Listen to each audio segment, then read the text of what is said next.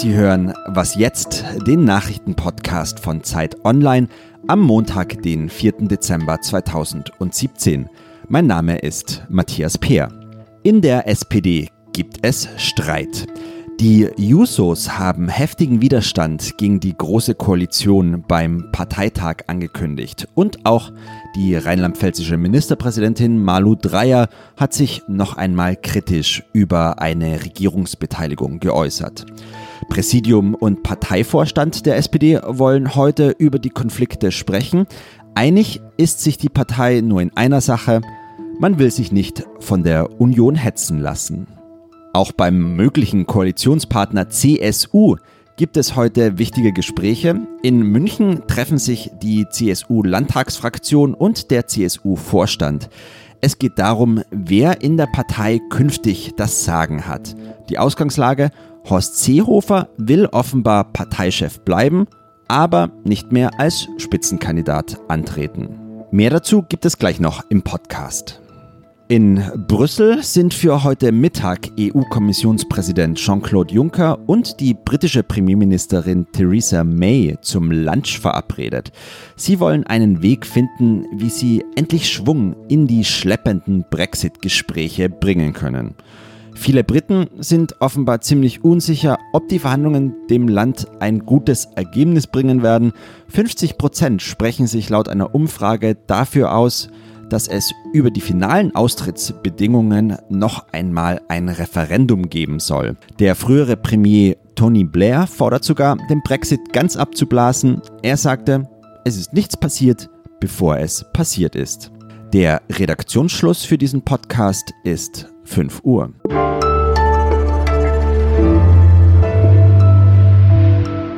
Zwei politische Wettbewerber treffen gerade wichtige Personalentscheidungen. Wo geht es hin mit der AfD und mit der CSU?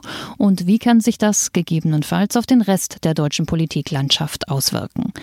Mein Name ist Wiebke Nauhauser und ich spreche darüber zuerst mit Tillmann Steffen. Er ist Politikredakteur bei Zeit Online und war beim Bundesparteitag der AfD in Hannover am Wochenende.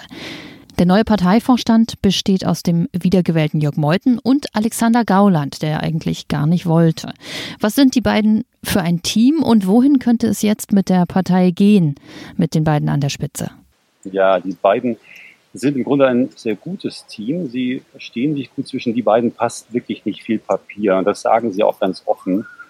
Sie gehören, also sie sympathisieren schon stark mit dem nationalkonservativen Flügel auch wenn Jörg Meuthen das immer so ein bisschen anders darstellt. Aber im Grunde genommen ist er genauso wie Gauland auch ein Statthalter der Nationalkonservativen. Die Frage, die, die jetzt uns so ein bisschen beschäftigt, ist, wie lange geht das wohl gut? Jetzt am Parteitag in Hannover, da wurde immer gesagt, ja, das ist alles gut und wir haben eine gute Lösung gefunden. Ähm, aber die Frage ist schon, ob dieser, dieser Konsens, ob diese Ruhe ähm, die nächsten Wochen übersteht und wann die innerparteilichen gemäßigteren Kräfte, die es auch immer noch gibt, sich nicht doch bald dann artikulieren. Wir schauen bei der AfD immer sehr auf die Köpfe, weil da rollen halt auch viele und da ist viel los in Sachen Personal. Aber wir wollen schon auch noch mal kurz nach den Inhalten fragen. Hast du in Hannover irgendetwas gehört, sei es nur leise, also eher inoffiziell oder laut auf der Bühne, wo du gedacht hast, das ist wichtig, auch für die zukünftige Arbeit im Bundestag, da müssen wir drauf schauen? An diesem Parteitag sollte der Vorstand gewählt werden. Sachpolitik stand quasi nicht wirklich zur Diskussion. Ähm, grundsätzlich sagt die AfD ja, wir wollen Opposition sein, wir wollen die Regierung kontrollieren ähm, und äh, darauf achten, was sie tut. Und es zeichnet sich schon ab, dass die AfD mehr und mehr ähm, zu, äh, auf diesen Kurs einschlägt, auf den eigentlich Frau, Frau Petri die äh, ausgetretene Ex-Chefin sie eigentlich auch lenken wollte, nämlich hin zur Realpolitik, hin zu, äh, zur Regierungstauglichkeit. Das ist das, was öfter angesprochen wurde auf dem Parteitag. Also es läuft schon darauf hinaus, dass man irgendwie spätestens 2021 zur nächsten Bundestagswahl oder in diesem Zeitbereich rum dann erstmals auch in Regierungsverantwortung kommen will.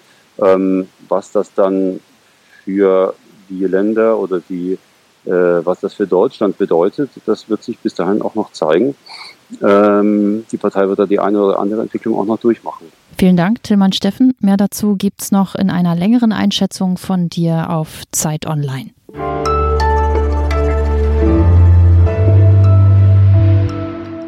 Und sonst so? Wenn das Pferd stirbt, dann hat man ein schwerwiegendes Problem. Ist nicht so wie beim Hamster oder bei der Katze, die ist auch noch händelbar. Das Pferd wurde entweder zum Schlachten abgeholt oder zu Mehl oder Tierfett verarbeitet. Und das ist natürlich ein bisschen traurig, wenn das Pferd der Freund des Menschen ist. Seit Februar dürfen nun auch große Tiere in Deutschland verbrannt werden. Und seit heute gibt es das erste Krematorium für Pferde, und zwar in Schwäbisch Hall. Das Tier wird also je nach Größe für ungefähr 2500 Euro verbrannt. Für den Besitzer gibt es derweil eine sehr geschmackvolle Wartelounge und je nach Größe aber so um die 30 Kilo Asche.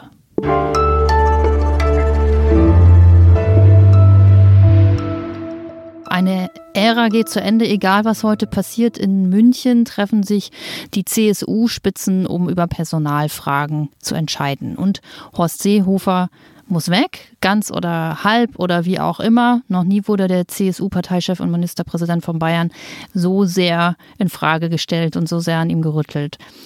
Schauen wir nochmal zurück, wie es dazu kommen konnte. Es ging jetzt doch alles gefühlt ganz schön schnell. Und die Frage geht an Zeit Online Politikredakteur Ferdinand Otto. Hallo Ferdinand. Hallo, ja. Also der Knackpunkt war wahrscheinlich einfach die verlorene Bundestagswahl. Ähm, Horst Seehofer hat ja schon, wir erinnern uns, vor vier Jahren nach seiner letzten Wahl zum Ministerpräsidenten eigentlich angekündigt, dass er sich im Lauf der Legislaturperiode zurückziehen will und seine Nachfolge ordnen will.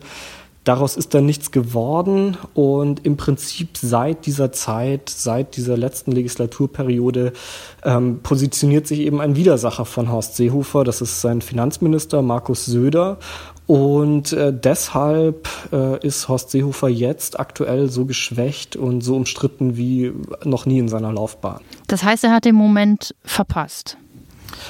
Er hat den Moment verpasst. Das sehen zumindest viele in der Partei und in der Bevölkerung so.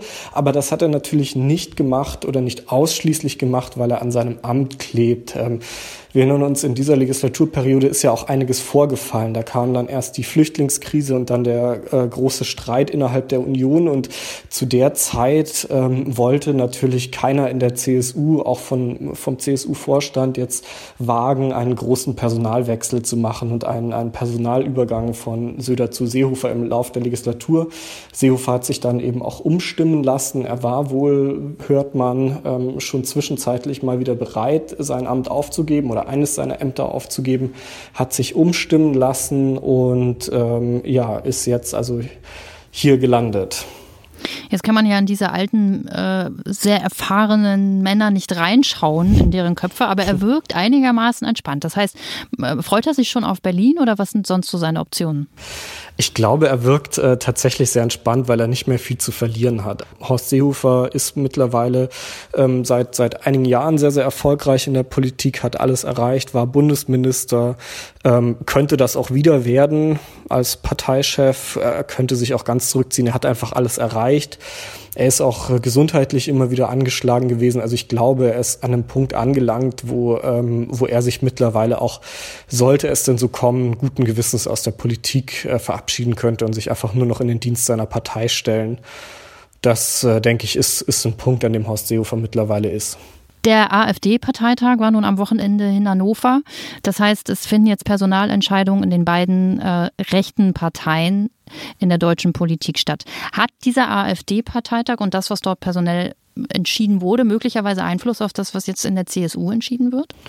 Ich glaube nicht direkt, aber natürlich beobachtet man in der CSU ganz genau den politischen Gegner. Und sobald die eigenen Personalentscheidungen äh, geklärt sein werden, wird man sich auf den politischen Gegner einschießen. Und das ist nun mal die AfD. Die AfD steht aktuellen Umfragen zufolge in äh, Bayern fast gleich auf mit den zweitplatzierten Sozialdemokraten bei über 10 Prozent.